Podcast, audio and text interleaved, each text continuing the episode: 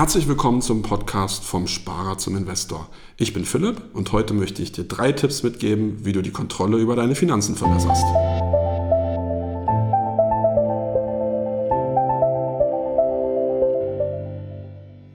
Vom Sparer zum Investor. Dein Podcast rund um die Themen wissenschaftliches Investieren und Vermögensaufbau mit Immobilien. Neue Wege zur Rendite, ohne dabei zu spekulieren. Viel Spaß dabei.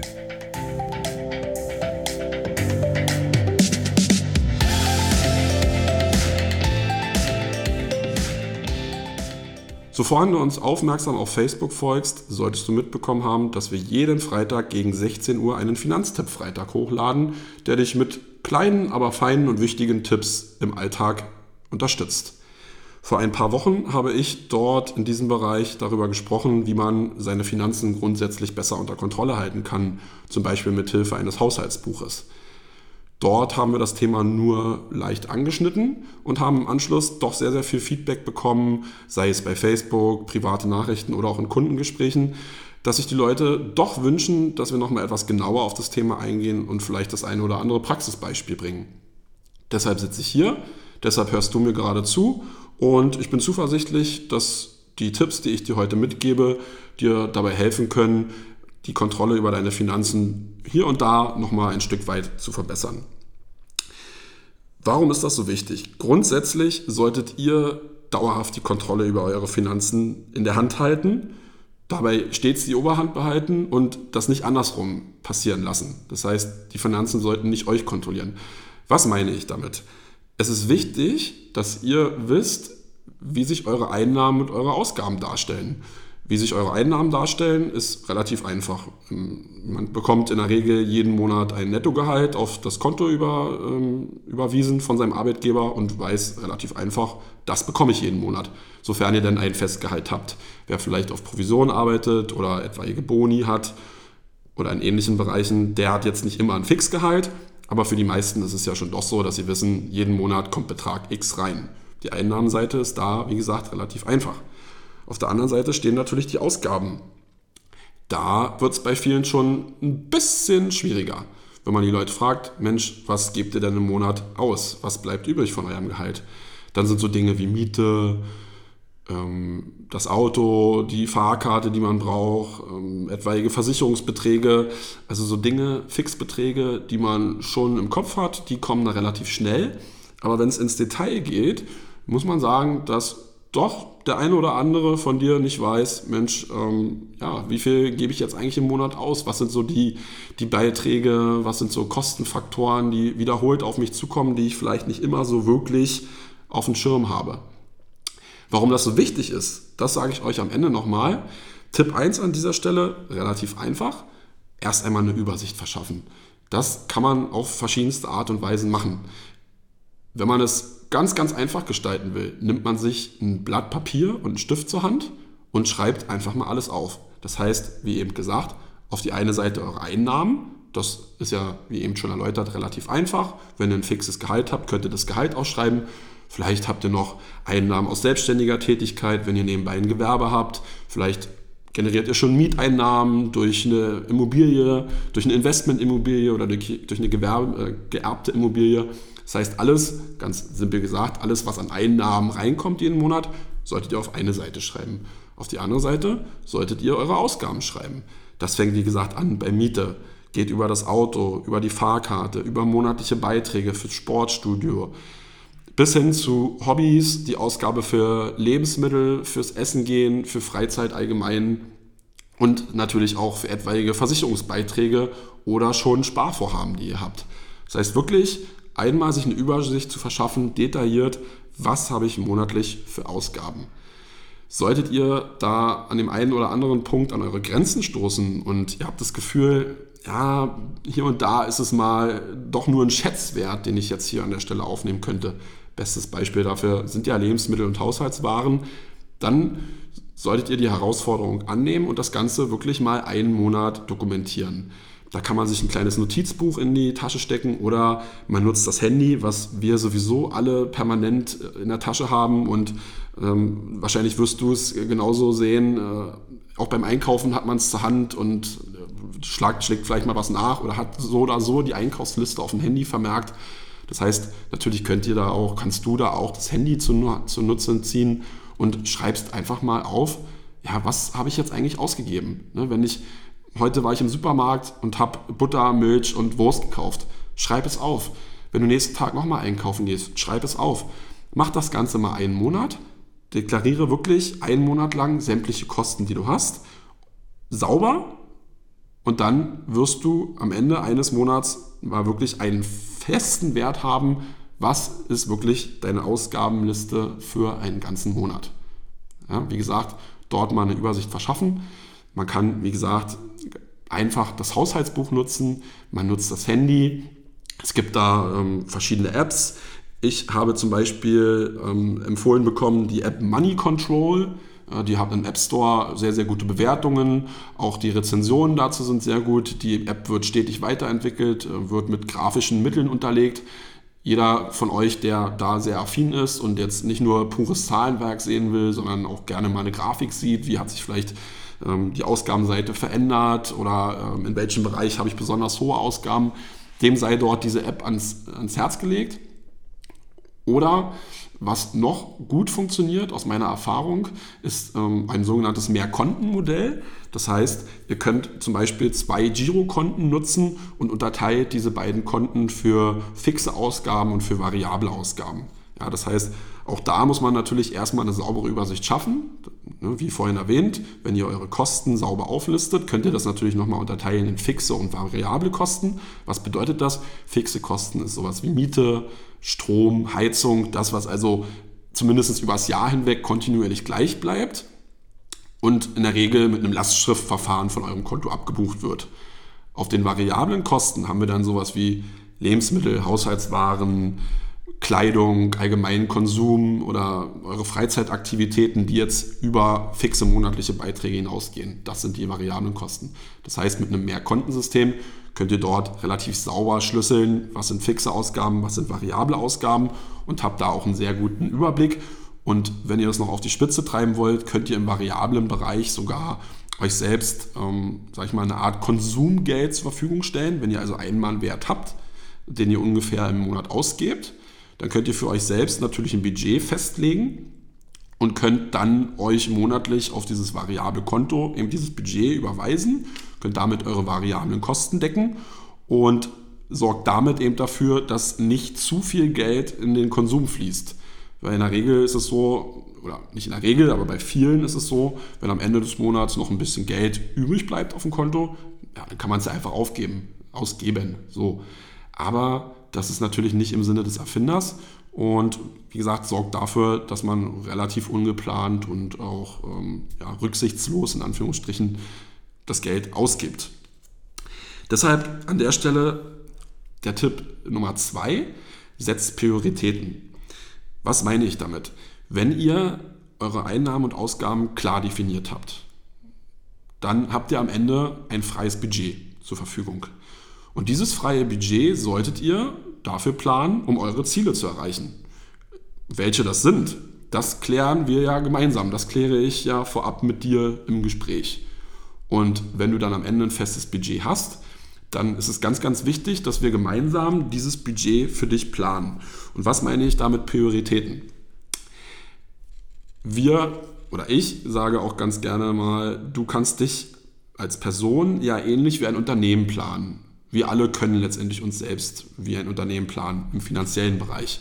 Ja, wenn wir also eine klare Einnahmen- und Ausgabenstruktur herstellen, wenn wir uns vielleicht selbst ein Konsumgeld zur Verfügung stellen, dann ist es ähnlich wie in einem Unternehmen. Wir haben also monatliches Budget zur Verfügung, strukturieren das in Einnahmen und Ausgaben und ja, letztendlich machen wir eben für uns selbst einen Finanzplan. Priorität hier ist, dass ihr eure Sparvorhaben, die wir gemeinsam besprechen, die wir gemeinsam installieren, ganz oben auf die Prioritätenliste setzt. Was meine ich damit?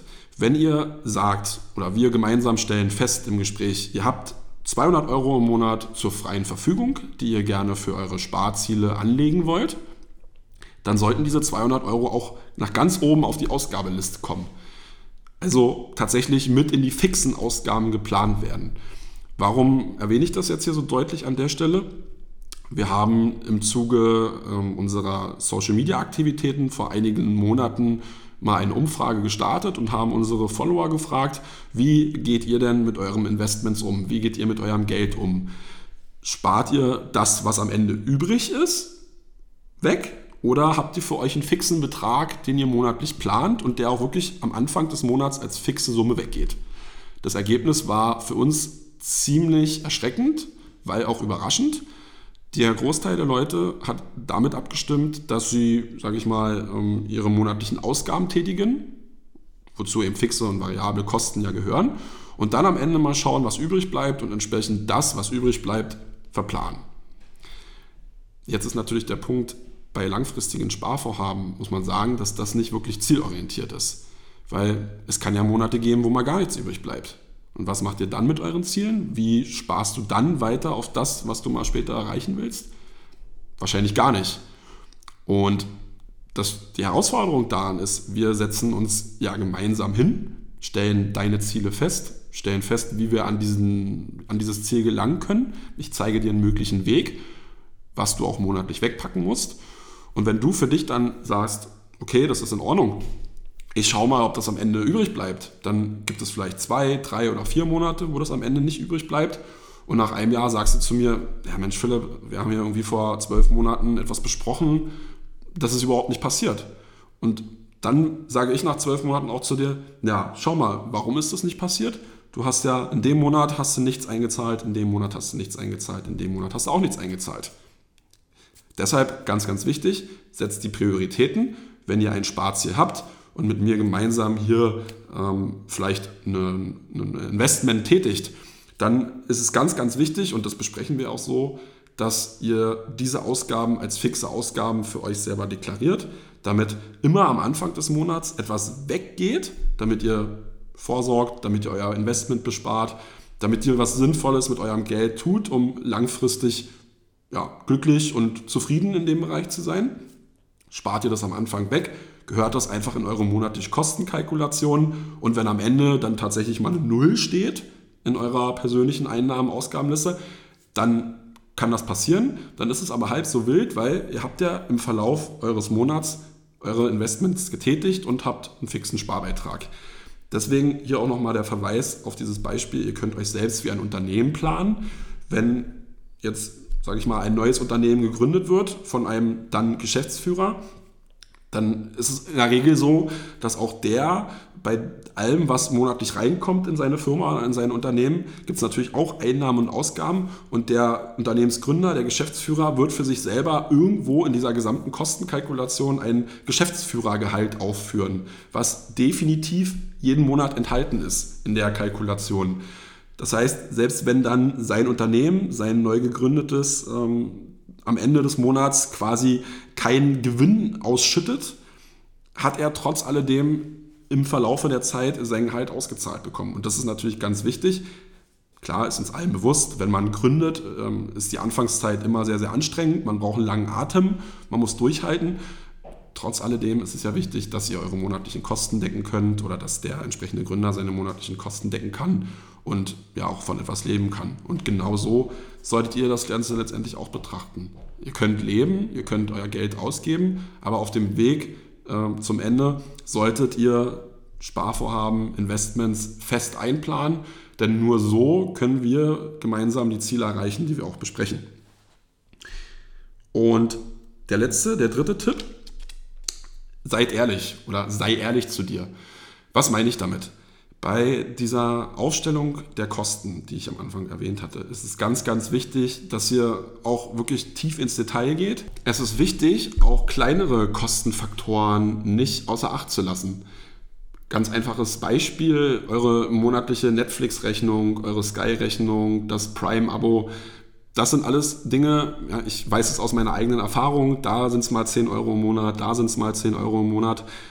Bei der Betrachtung lässt man das vielleicht so ein Stück weit außen vor, weil, wie gesagt, bei allem Respekt, aber 10 Euro im Monat, das merkt man eben dann nicht so deutlich. Aber in der Gesamtbetrachtung sind gerade diese kleinen Beträge auch, auch sehr, sehr entscheidend. Denn wenn ihr euch so klar plant, dass ihr eure Investments am Anfang des Monats wegplant, Ja, das heißt, ihr bekommt euer Gehalt und am besten am Tag darauf gehen alle Gelder ab, die auch für die Erreichung eurer Ziele, eurer Wünsche, eurer Altersvorsorge geplant sind, die gehen direkt weg. Und natürlich auch andere anderen Fixbeträge, die ihr habt für Miete etc. pp, die gehen dann auch automatisch weg. Und dann behaltet ihr sozusagen euer Konsumgeld übrig.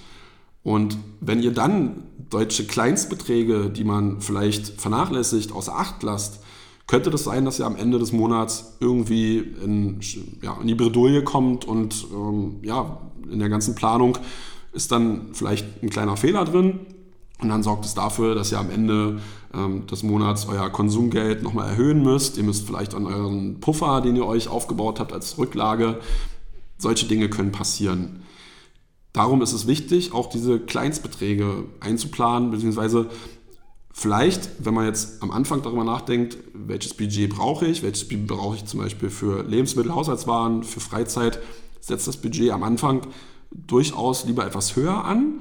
Versucht dann, wie vorhin den Tipp gegeben, einen Monat wirklich mal Punkt für Punkt bis ins letzte Detail eure Ausgaben zu planen dann lässt sich das Ganze ja etwas detaillierter, ähm, also detaillierter betrachten und dann verändern sich die Beträge vielleicht auch nochmal, durchaus nach unten oder auch nach oben. Deshalb setzt das in der Betrachtung am Anfang vielleicht eher ein bisschen höher an. Warum? Wichtig ist, dass ihr mit euren Investments wirklich dauerhaft ein gutes Gefühl habt. Gerade wenn man sie am Anfang wegspart und dem Ganzen eben diese Priorität zuordnet, die absolut wichtig ist, dann sollte man sich damit auch wohlfühlen. Denn das kommt auch bei uns in der Beratung sehr oft heraus. Natürlich sollt ihr euch mit euren Sparvorhaben nicht irgendwo an anderer Stelle einschränken müssen. Ja, also wie gesagt, permanent einfach das Gefühl zu haben, okay, ich, ich spare etwas weg, es tut mir gut und nicht dieses Gefühl zu haben, ich nehme mir quasi selber was weg. Das ist nämlich genau der falsche Ansatz. Deshalb nochmal an der Stelle die Aussage, bitte seid ehrlich zu euch, versucht euch selbst transparent zu betrachten.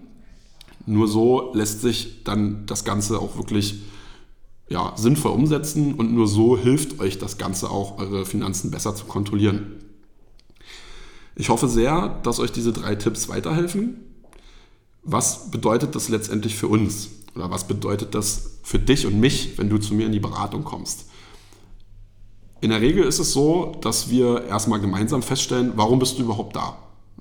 Also meine Erfahrung ist, dass Menschen, die zu mir kommen in die Beratung, die wollen irgendwas von mir. Ja, die wollen, dass ich denen helfe, die wollen, dass ich vielleicht bestehende Dinge analysiere oder sie wollen neue Sachen kennenlernen. In der Regel ist es so, dass die Menschen etwas wollen, dass du etwas von mir willst, wenn du zu mir kommst. Und je strukturierter du bist, je mehr Klarheit du auch schon in deinen Finanzen hast, desto einfacher ist es für mich natürlich im Beratungsprozess festzustellen, an welchen Schrauben können wir ansetzen. Ja, du kommst ja mit Wünschen, mit Zielen, äh, mit Ideen zu mir.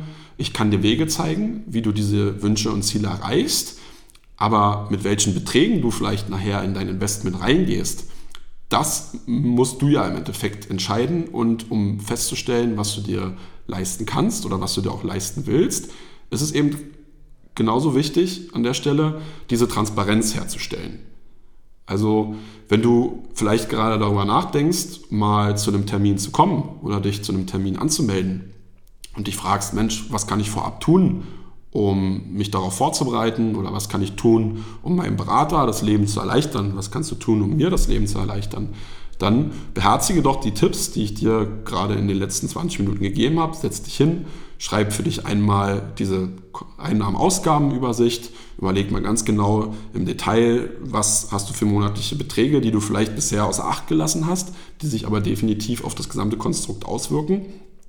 Und ja, was ist für dich letztendlich dann ähm, ein, Betrag oder was ist für dich eine Summe, die du gerne im Monat weglegen möchtest, die du gerne sparen möchtest, auf welchem Weg, das stellen wir dann gemeinsam fest, ohne dass dich das irgendwie in deinem Alltag, in deinem Lebensstil negativ beeinflusst. Das ist ganz, ganz wichtig. Das ganze System, dein ganzer Finanzplan sollte im Einklang mit dir selbst stehen, mit deinem Alltag stehen, so dass du wirklich permanent zufrieden bist und dir ganz entspannt anschaust, wie sich deine Investments entwickeln und wie wir hier gemeinsam deine Ziele erreichen können. Ich hoffe, dir hat die Folge gefallen. Wenn das so ist, dann gib uns gerne 5 Sterne oder schreib eine Bewertung. Denn eure Bewertung, euer Feedback ist das größte Gut, was wir hier haben an der Stelle. Solltest du Fragen haben zu dem Thema oder dir fällt jemand ein, der sehr, sehr große Probleme hat mit der Kontrolle seiner Finanzen, dann schick ihm doch gerne den Podcast zu. Schreib mir bei Facebook, bei Instagram oder direkt per Mail.